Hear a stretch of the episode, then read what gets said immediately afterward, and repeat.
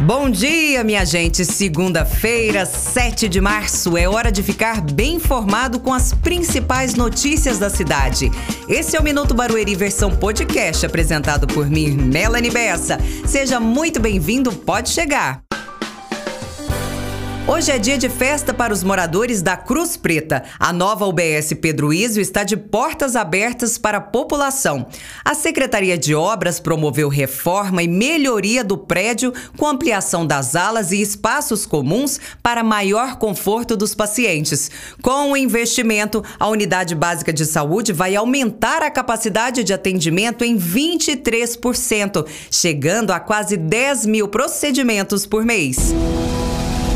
Em dias de sol quente é que damos importância às sombras. E para incentivar o plantio nas residências, a Secretaria de Recursos Naturais e Meio Ambiente doa mudas para a população. Os interessados podem procurar o Departamento de Mudas e Viveiros na sede da SEMA no centro da cidade. Basta apresentar documento pessoal e comprovante de endereço.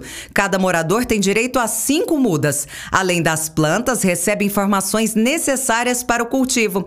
Neste ano, a expectativa é que quase 1.300 árvores sejam doadas. As árvores são sinônimo de ar puro, qualidade de vida e ambiente mais fresco. Esses foram os destaques de hoje. Você encontra tudo e muito mais nas redes sociais da Prefeitura de Barueri. Amanhã te espero aqui. Tchau!